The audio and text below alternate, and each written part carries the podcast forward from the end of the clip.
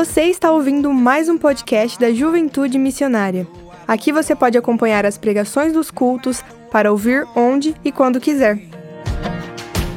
Além disso, não se esqueça de seguir a nossa página no Instagram, JMJuventude, para ficar por dentro de tudo que acontece em nossa juventude.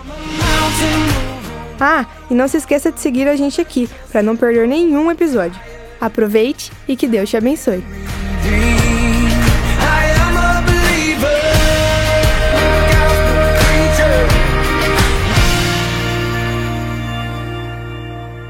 Gente canta essa música, uma nova história que Deus tem para mim, eu me lembro.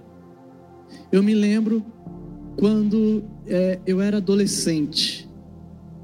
Porque eu me lembro que eu fui para a igreja, assim como muitos de vocês estão vindo aqui pela primeira vez.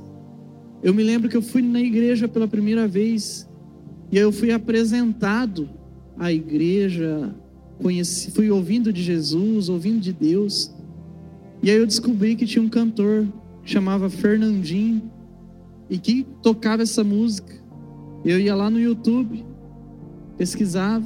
Eu acho que não tinha Spotify ainda na época, o Deezer, eu acho que não mesmo.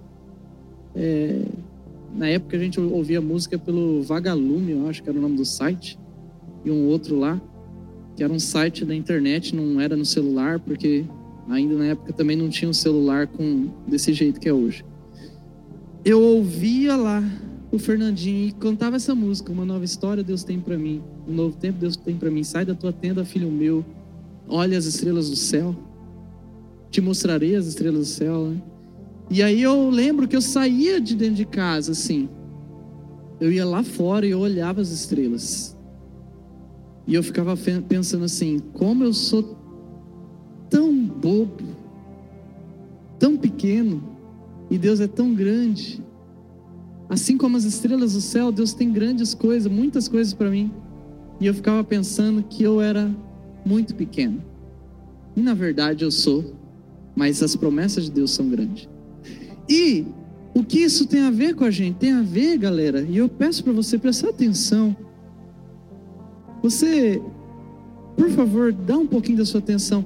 Isso significa que a gente precisa crer. Crer em Deus. E Crer é o tema do nosso acampamento. Crente, que é believer. Então, believer significa crente. É isso que significa believer. Um crente, não só no sentido religioso, de tipo assim, ah, eu estou vindo na igreja, eu sou crente. Não é só esse crente, o believer. O believer é qualquer pessoa que acredita em alguma coisa e acredita de maneira muito forte. Então, galera, talvez, talvez você tenha que mudar algumas crenças suas. Algumas crenças. Não é só porque você acredita muito em alguma coisa que você está certo. Tem coisa que você tem que mudar. Por isso, olha aqui para mim. Em primeiro lugar, você precisa mudar a crença sobre quem você é, sobre quem nós somos. Você já viu aquela frase, ser ou não ser, eis a questão? E muitas vezes você tem que parar e refletir sobre isso, sobre a sua vida. Quem você é? Quem é você de fato? Você está vindo aqui na igreja. Você diz que não sei, acredita em alguma coisa, mas você precisa refletir. Quem você é de verdade? Sabe o que, que acontece? Quando a gente não tem certeza sobre quem a gente é, nós somos facilmente iludidos, enganados. Esses dias mesmo, eu conversei com uma pessoa que falou assim para mim: Pastor, vou te falar um negócio para colocar dúvida no teu coração, e você vai sair daqui com uma dúvida gigante. E aí eu peguei e ouvi o que o cara tinha para falar para mim. Um tempão. A hora que ele terminou de falar, eu bati na mesa e falei assim: agora deixa eu falar para você. Eu sei quem eu sou. E nada do que você for falar vai colocar dúvida no meu coração. Se se eu não soubesse quem eu sou, você teria razão. Mas nada do que você falou fez cócegas em mim. Sabe por quê? Quando a gente sabe quem a gente é. Então, deixa eu te perguntar: você sabe quem você é de verdade? Para você entender quem você é de verdade, você tem que entender o seguinte: você precisa mudar uma coisa. Você tem que entender que você é formado por seus relacionamentos. Por seus relacionamentos. Por isso, você tem que fazer boas escolhas. Por quê? Me explica isso, pastor. Quem eu sou? Ora, se eu pego um livro, que é um livro do mal, já viu que tem aqueles livros de magia, aquelas coisas doidas? Se eu pego aquele livro, eu começo a ler, aquilo fica, vira meu amigo, eu começo, ah, vou ver aqui como está explicando isso, isso eu vou fazer. O que, que você acha que você vai se tornar? Feiticeiro? Uma feiticeira escarlate? Talvez? O senhor Dumbledore? Se você pega a Bíblia, você lê a Bíblia, você está lendo e você está querendo praticar a Bíblia, quem que você vai se tornar? Um pastor? Isso que ele falou é uma coisa muito importante. E não estou condenando a fala dele, tá bom? Só para entender. Mas as pessoas muitas vezes acham que é só o pastor que lê a Bíblia. Sendo que Deus disse que todo mundo tem que ler a Bíblia. Não é só o pastor. Pastor, mas a Bíblia, ela é antiga, ela é velha, é isso e aquilo. Eu desafio qualquer ser humano que está falando isso a pegar qualquer coisa boa no mundo, dos escritos mais atuais que existem, e falar para mim: isso aqui é certo. E eu duvido de eu não achar aquilo que está certo dentro da Bíblia. Eu costumo fazer isso. As pessoas falam dos livros que são bons, sabe que eu vou? Eu vou lá na livraria Curitiba, minha esposa está de prova. Eu compro o livro na livraria Curitiba, que não é cristão, não fala de Deus, mas as pessoas falam que é bom. E aí eu leio e eu anoto em toda coisa que eu acho dentro do livro que é algo bom, eu anoto e depois eu ligo aquilo, eu encontro aquilo na Bíblia. Sabe o que, que eu tenho descoberto a cada dia que eu leio o livro assim, que não é cristão, nem fala de Deus, mas que tem coisa boa?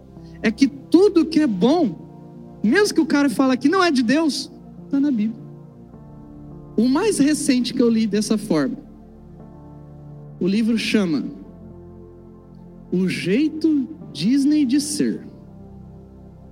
É um livro que explica como é que as pessoas se encantam com a Disney por que, que todo mundo vai quer voltar? E ele explica tudo certinho. Tem um método maravilhoso.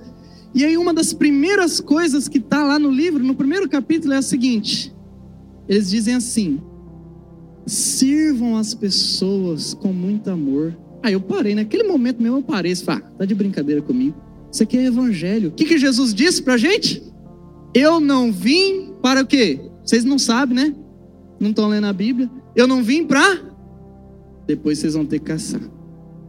Jesus ensinou que ele veio para servir.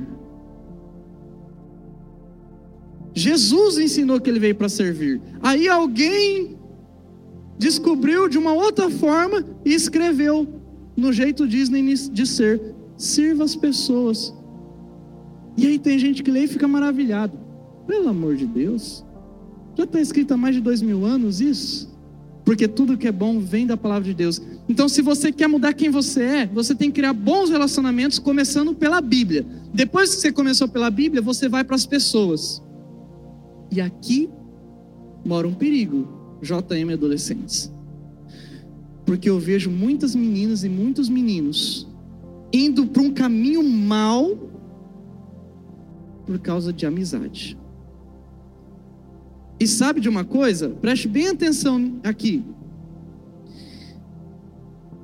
Isso é muito sério. Não pense que se você, ah, mas pastor, eu só tô ficando. Ah, mas pastor, eu só fumei um pouquinho.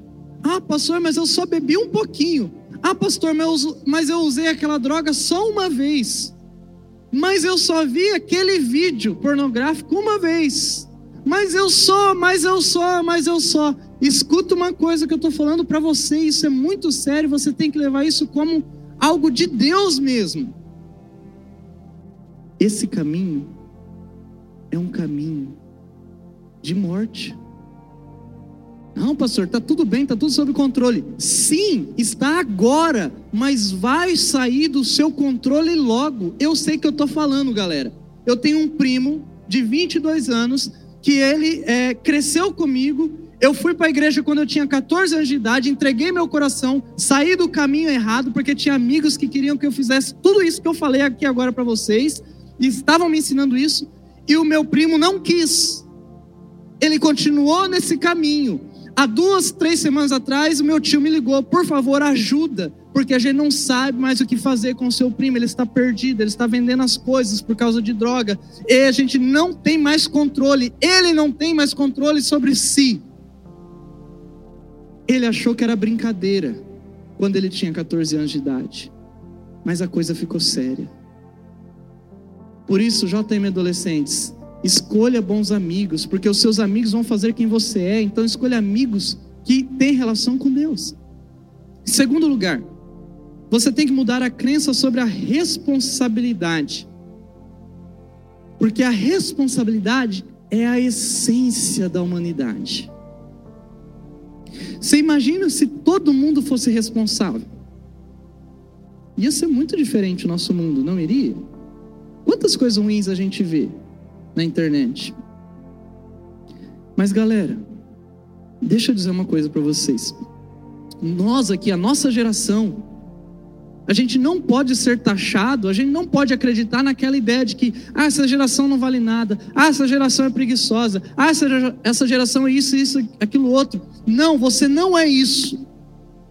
Você tem que acreditar que você é responsável que você faz diferença. Eu acredito nisso, eu acredito fielmente que você pode ser diferente. Eu acredito fielmente que você pode fazer a diferença. Eu acredito fielmente que você pode ser responsável. Eu acredito fielmente que você pode mudar o mundo. Eu acredito fielmente que você pode sim. Isso e muito mais. Você pode fazer até mais do que muita gente acha.